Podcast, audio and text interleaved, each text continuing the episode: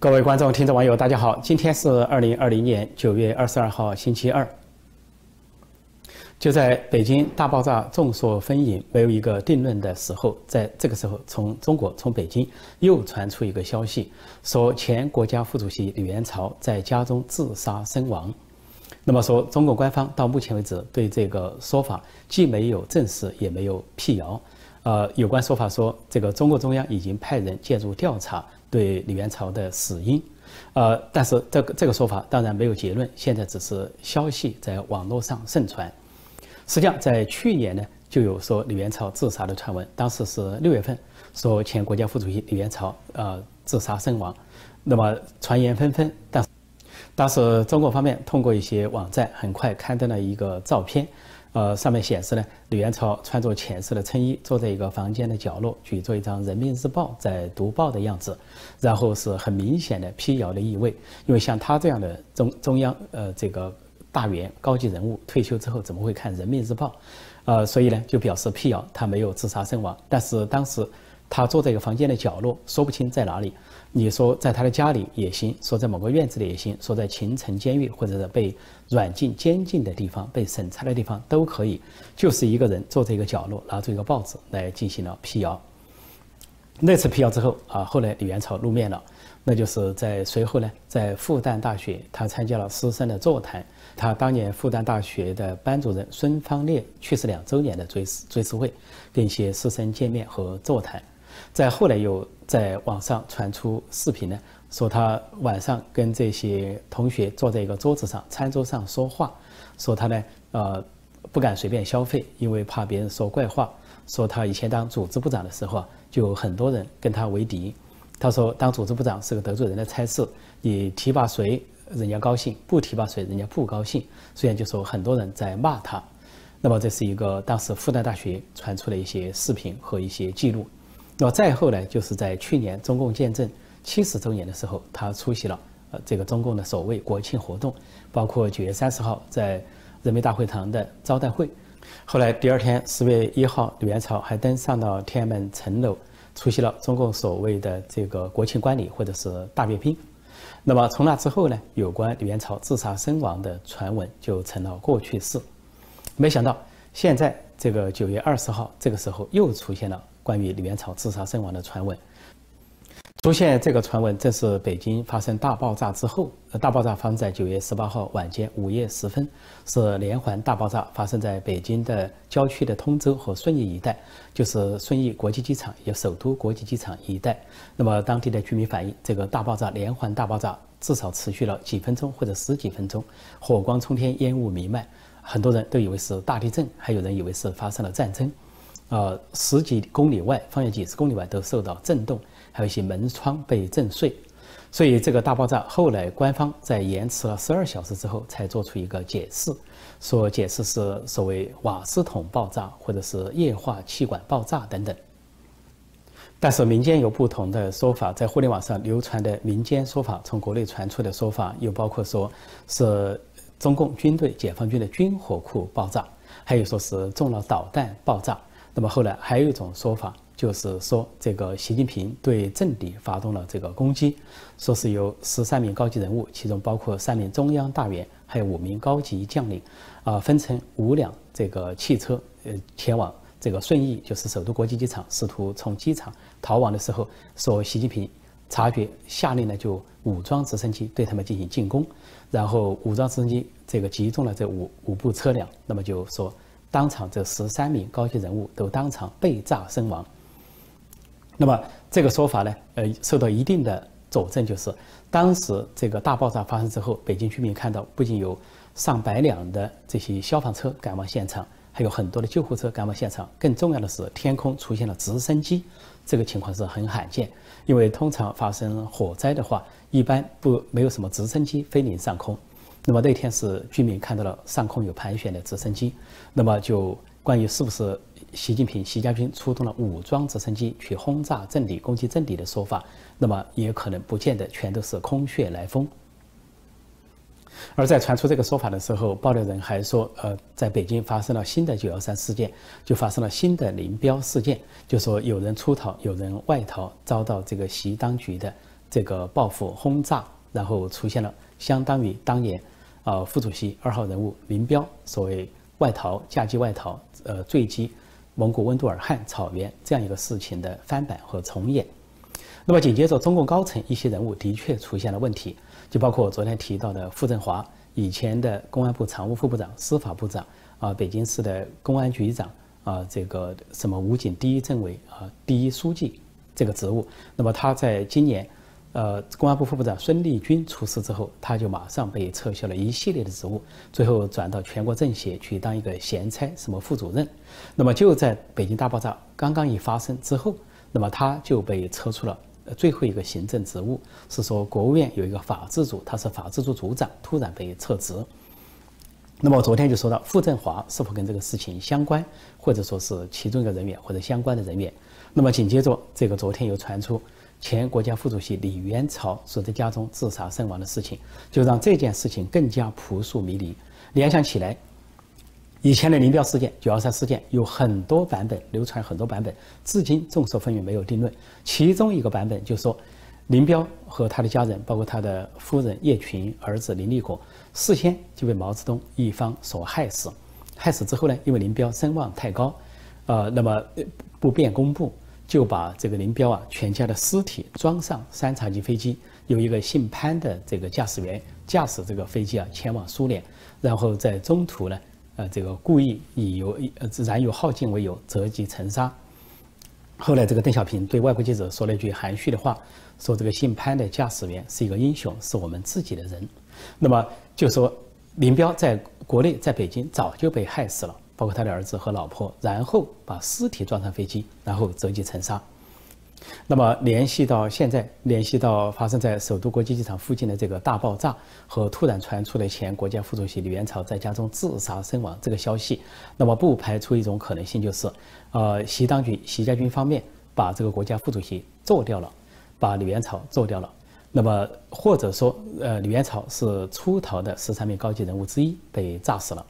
呃，总之最后就随即就制造出一个谣言，在网上不胫而走。说前国家副主席李元朝在家中自杀身亡，反反正去年就有一个关于李元朝自杀身亡的传闻或者是谣言，那么今年就不妨把他的这个自杀身亡的谣言和传言再重演一遍。如果重演一遍的话，很可能就来自于官方，来自于习近平、习家军、习阵营以混淆视听，那么就极可能说这个李元朝跟这次。在首都国际机场附近发生的这场大爆炸相关，或者就是被炸身亡的人之一，啊，或者说他是在背后有某种联系，那么干脆习政就把它做掉。但这只是一个根据现在的传言做出的一个推断啊，并不能够下这个结论，因为中共官方现在是既没有证实，也没有辟谣，也不排除就像去年那个闹剧又重演，最后李元朝又露面了，官方又辟谣了。李元朝又正常活动了，这些可能性都存在。现在我只是把这些各种传言、各种消息放到一起做个分析，供大家参考。李元朝是共青团派人物，是前总书记胡锦涛的亲信啊，曾经担任过江苏省委书记，后来是政治局委员，呃，中央组织部长。那么在十九大就习近平呃这个权力达到顶峰的时候。对他是百般的排斥，因为他是团派人物。那么当时七上八下，他才六十七岁，完全可以晋升政治局常委，但是被习近平、王沪宁一伙阻挡，呃，在入场的大门之外。当然也有那些保守派的政治老人的阻挡，包括。当时体制内传出消息说，早在十八大的时候，就是江泽民和李鹏联手阻止了李元朝和汪洋进入政治局常委会。那么到了十九大，李元朝仍然被阻止，但是汪洋呢勉强进入了常委会，当了一个虚职全国政协主席。那么李元朝的职务呢，国家副主席被他年龄更大的人取代，就是六十九岁的王岐山所取代。甚至于在二零一八年这个全国人大上进行副主席交接的时候，李元朝都没有露面。罕见的没有进行交接仪式，只有王岐山走上去宣誓，并敲了一下，用拳头敲了一下桌子，表示搞定。然后李元朝根本就失去了踪影，一直到很久以后，他才有断断续续的复出。作为团派人物，李元朝在当中组部长的时候，跟当时的中办主任另一个团派人物、另一个胡锦涛的亲信令计划关系啊过从很密，而且他们联手呢安排了一场十八大前的党内民意摸底调查，结果发现呢，呃，被定为王储接班人的习近平在这个摸底中呢是呃排名靠后，因此呢，习近平非常的痛恨他们，就认为是他们做了手脚，让自己的这个排名靠后。所以，这个习近平也是报复令计划、报复令元朝，针对团派的这个动机之一。今天在北京啊，中共判决任志强十八年重刑。任志强，任大炮，他是红二代，太子党人物，以敢言著称，也是国家副主席王岐山的亲信，亦师亦友的这个亲信和心腹。那么，所谓北京的中级人民法院开庭啊，宣布对任志强判十八年重刑。呃，当这个开庭是其他人都不得旁听，被中共的人马把法院占满，家属最多有两三席。然后这个判决判了重刑，那么在外界的预料之中，这是习近平的个人报复，因为任志强说他是脱光了衣服都要当皇帝的小丑，说习近平暴怒要对他进行个人报复。但是这里的看点不在这里，看点在于中共所发的新闻稿所发的通告。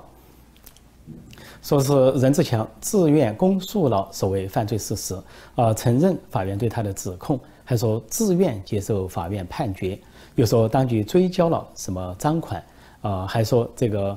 判决后任志强表示服从判决不上诉，给人的感觉任志强低头了。那么这里面有多少可能性？几乎没有人相信，因为任志强是一个铁骨铮铮的汉子，而且他写了那篇文章批习近平的文章。呃，当局问他说：“只要他说不是他写的就行了。”他马上就承认是他写的，而且根本就不改口。另外，在那个审查期间，中共说他是对抗审查。呃，后来这个中共为了整他，不仅给他罗经济罪名，还把他的儿子也押起来，用儿子来威胁他。而第一次开庭就是九月十一号开庭的时候，还有两种说法：一个说这个任志强根本不要律师，完全自辩，他认为自己清白。再一个说法就是他全程保持沉默，以缄默对对法庭藐视法庭，也就是说不承认中共这个法庭的合法性。但是现在中共判决完了，却说啊，好像任志强全部承认了啊，全部认罪伏法了，然后还这个表示不上诉了。这里存在一系列的可能性。第一种，中共就是屈打成招，那就是靠酷刑啊，给这个六十九岁、七十岁高龄的任志强做老虎灯。然后做老虎灯，迫使他那个承认，这种可能性有没有在文革中这样的这个惨剧悲剧啊闹剧有的是。那么第二种可能就是中共拿他的儿子来做要挟，就是亲自执行。那么也就是说，你要不承认，要不认错不认罪，就拿你的儿子来下手判重刑。那么他的太太求情或者儿子求情，让这个任志强出于亲情啊软了一把，软了一口心，那么就自己。大包大揽，全全都认了，不跟这个当局去硬抗了。只要能放过他的儿子，这是共产党内部经常用的一招，尤其是尤其是对党员、官员、意见人士用的一招，就是拿亲情来做文章。而这里呢，还不排除一种可能性，就是根据中共的党文化和内部的运作，可能习近平要求这个国家副主席王岐山守卫啊呃以纪律规矩为名，要求他。他给这个任志强写一个条子，以这个亦师亦友的长者身份给任志强写个条子，要求他认了，要求他低个头，呃，然后放过他的儿子，然后这个考虑在亲情的面上，也考虑在王岐山的面上，然后要求任志强认个输，认输之后，甚至呢，中共可以通过王岐山给他说明，呃，根据他这个年龄，虽然判了十八年，但是关上几年就会保外就医，因此呢。就在内部做了一些协调，按中共的说法叫做做思想工作，按照一般的说法，那叫讨价还价，达成一个妥协，各方都可以接收的方案，然后让各方能够下台阶。那么其实还有第三种可能性，就完全是谎言，完全是编造，就是中共这个新闻报道，中共这个法庭的所谓公告完全是编造。呃，因为说是任志强承认了这一切，呃，但是并没有轻判。如果说你任志强承认了这一切，然后态度又较好，那是法院应该说为此就做出轻判，没有说，反而说数罪并发，判处十八年。既然没有任志强被从轻发落、被轻判这个结论，那也就是说前面那一系列说任志强这认了、那承认了、这又不上诉了、那有什么啊服罪了，那就是不成立、自相矛盾。所以最大的可能性，全盘的谎言、全盘的编造，因为很简单，一切都归于这个党，一切都是党领导，呃，公检法、呃，公安、法院、检察院都归党领导，呃。新闻机构也是党包办，政府也是这个党的，而这个党现在姓习，啊，不仅是公安新闻在姓党，而这个党在姓习，就延伸过来就是公检法、新闻媒体都姓习，姓习家军，所以自己办媒体，自己开法院，自己把这个人罗这个罪名，然后自己来公布报道，说这个人做了什么，做了什么，但是又不让别人旁听，不让人家的。亲朋好友来旁听，最多给家属留一两个位置，然后其中占满了密密麻麻占满位置的是中共习近平、习家军自己的人，把位置卡满卡位，不让外人听到。名义上是开庭审理，实际上就是闭门审判，关起门来自说自话，想怎么判就怎么判。之后呢，想怎么报道就怎么报道。所以最后中共党媒党报对任志强这个报道根本就是谎言，根本就是编造。实际上，在这里，习近平、习家军散布了一个潜台词，那就是没有一个是男儿，就是说，整个中华民族都被啊习近平共产党所打断了脊梁，就是好不容易有一个男儿，有一个有脊梁、有理想、有志气的人，任志强，一个大写的人，挺立的男子汉，但是习近平要向全社会放风，就是连这样的男子汉都不存在。即便是有，也要压弯他的脊梁；即便没有压弯他的脊梁，也要在报道中说压弯了他的脊梁。那就是通过这样的案例向全世界、全社会公布，共产党和习近平就是要把中国人民这个民族彻底的变成啊奴隶、奴才、奴民，把共产党内部的党政官员、党员全部变成太监、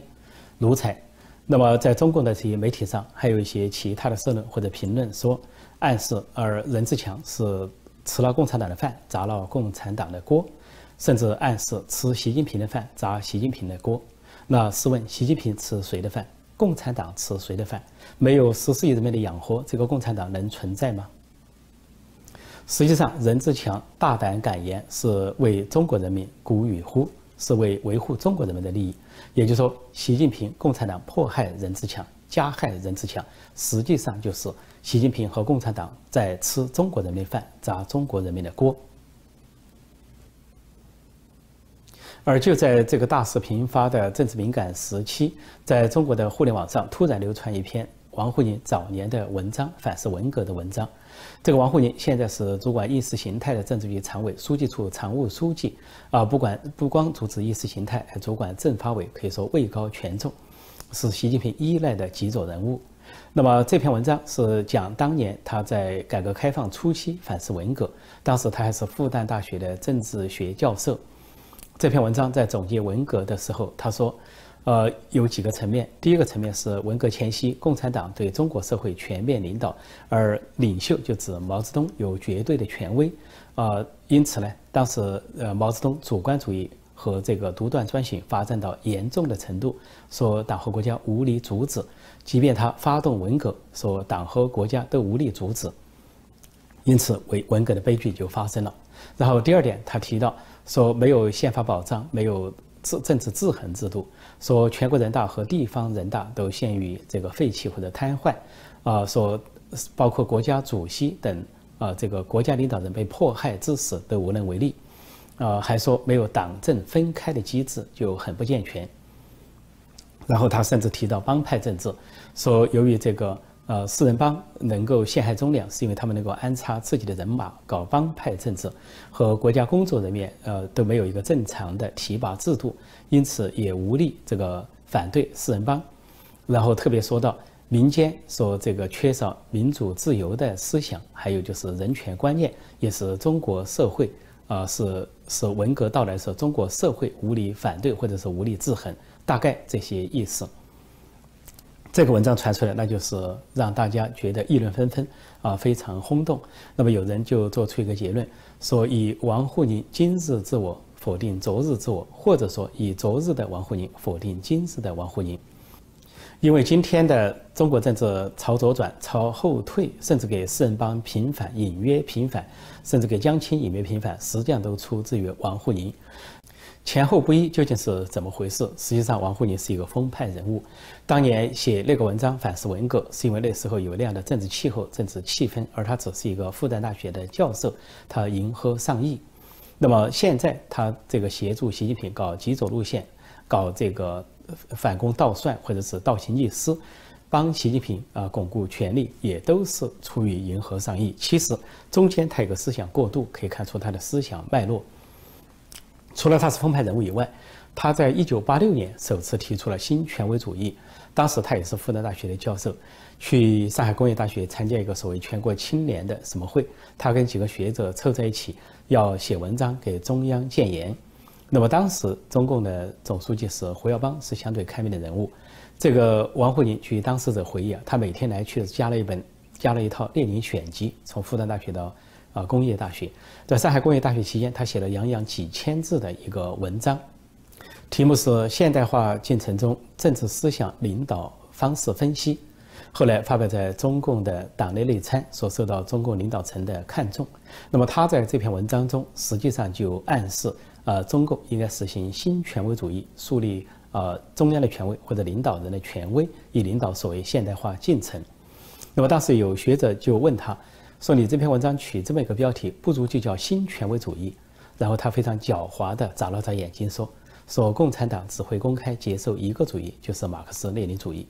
意思就是说不能够提别的说法。但实际上，呃，他周围的同僚就为此提了一个说法，叫新权威主义。后来就被一些想大权独揽的人所看重，特别是习近平上任以来，就特别看重王沪宁提的新权威主义。所以他早就埋下了这个伏笔。”那么后来在九十年代，逐渐他受到了江泽民派系的重用。首先是这个江派人物曾庆红是江泽民的一个军师，推荐了王沪宁给江泽民，然后江泽民把他调进了中南海搞这个思想政治工作。而且江泽民说，如果说我再不接收你啊，其他人都要什么抱怨我、骂我了，就指曾庆红和他周围的人。从此，这个王沪宁进了中南海就飞黄腾达，就给中共提供所谓的。语言包装、思想设计，从江泽民到胡锦涛到习近平，被称为三代帝师、三代智囊，或者是三代语言化妆师。所以在这个时候，突然把他的旧闻给翻了出来，证明他前后不一，是风派人物。其实这件事情恐怕有他不同寻常的背景。那么有三种可能性：一种可能，我们就估计的最低一点，那就是网民把他的旧闻找出来，啊，表示昨日的。王沪宁否定今日的王沪宁，或者今日的王沪宁否定昨日的王沪宁，可见中共的荒唐。但是很多人不见得找到他当年的文章。那么第二种可能性就是他当年那些同事，或者说现在成了对立面的那些自由派、党内自由派，把他的文章找出来，故意呢要出他的洋相。就看他当年反思文革说的那些话，就跟今天他帮助习近平搞的一模一样，什么拉帮结派、任人唯亲。跟四人帮一样，安插帮派搞习家军，啊，再一个就是这个党领导整个社会独断专行，一个党垄断中国，然后一个人垄断这个党，就跟毛泽东的做法一样，独断专行。而在独断专行的过程中，这个党和国家其他部分无力阻止。那么他在过去的文章中提到对刘少奇的排斥，所排到边缘，架空权力。今天。他伙同习近平对总理李克强也是排斥架空李克强的权利，完全一样。也就是说，应该是党内的某部分是反西势力、反西阵营把这个文章抛了出来，讽刺呃习近平和王沪宁的政治，就跟文革一样一模一样。而是王沪宁自己的描述，今天就成为一个现实。在第三种可能性，不排除王沪宁个人或他自己通过人受益受益他自己的人把这个文章放出来。来想为自己解脱，说今天的这一切造成的这一切，呃，一党独裁，一人独大，啊，一人垄断，个人独裁，甚至新帝王，这些不是他王沪宁要这么做，而是习近平执意要这么做。因此呢，他讲出来想为自己撇清。也许他最近几年感觉不妙，尤其在十九大，他给王沪宁呃给习近平炮制了两万多字的那个，呃，这个政治报告大倒退，然后又在二零一八年。跟张德江等江派人物伙同一起，把习近平扶上了现代帝王的宝座，就是修改宪法，取消国家主席任期制，试图长期执政或者终身执政，实现他的新权威主义。那么现在他感到形势不妙，从那之后啊，习近平和习家军是啊步步败退，习近平的声望不断的受挫，权位都受挫，啊跌跌这个步步下滑。在这个情况下呢，可能王沪宁呢就想给自己留点后路，因此就在这个时候故意授意其他人把他当年的文章翻出来，表示要牢记使命，不忘初心。啊，他的初心不见得就是习近平今天搞的初心。恐怕他的初心在他年轻时候有所流露，也就是批判一党独裁，批判个人独大，而把今天中国政治、中国政府、呃，中国这个社会一切灾难性的后果都归到习近平头上，啊，成为千夫所指。这大概从一定程度，一个侧面又反映了中共高层的权力斗争的走向。因为接下来十月份，中共会召开五中全会，就是所谓十九届五中全会。那么这个全会呢，应该是要定下两年后中共二十大的基调。另外呢，有可能对习近平的接班人选问题再一次确定或者比较确定。那么必然各派都会有激烈的权力斗争啊，围绕这个事情。那么王沪宁呢是。看到风向，提前为自己做铺垫，留后路，也就是他看到了习阵营和反习阵营这个权力斗争的此消彼长，他要再次的做骑墙派，为自己呢留一点回旋的余地。在美国有一个消息引起了外界的注意，那就是在纽约警察局工作的一名藏医警官啊，突然被联邦调查局 FBI 逮捕，并在昨天九月二十一号出庭受审。因为他为中共充当间谍，这个人叫昂旺，有人说他是华裔警官，不准确，实际上是藏医警官，就西藏这个藏藏医警官。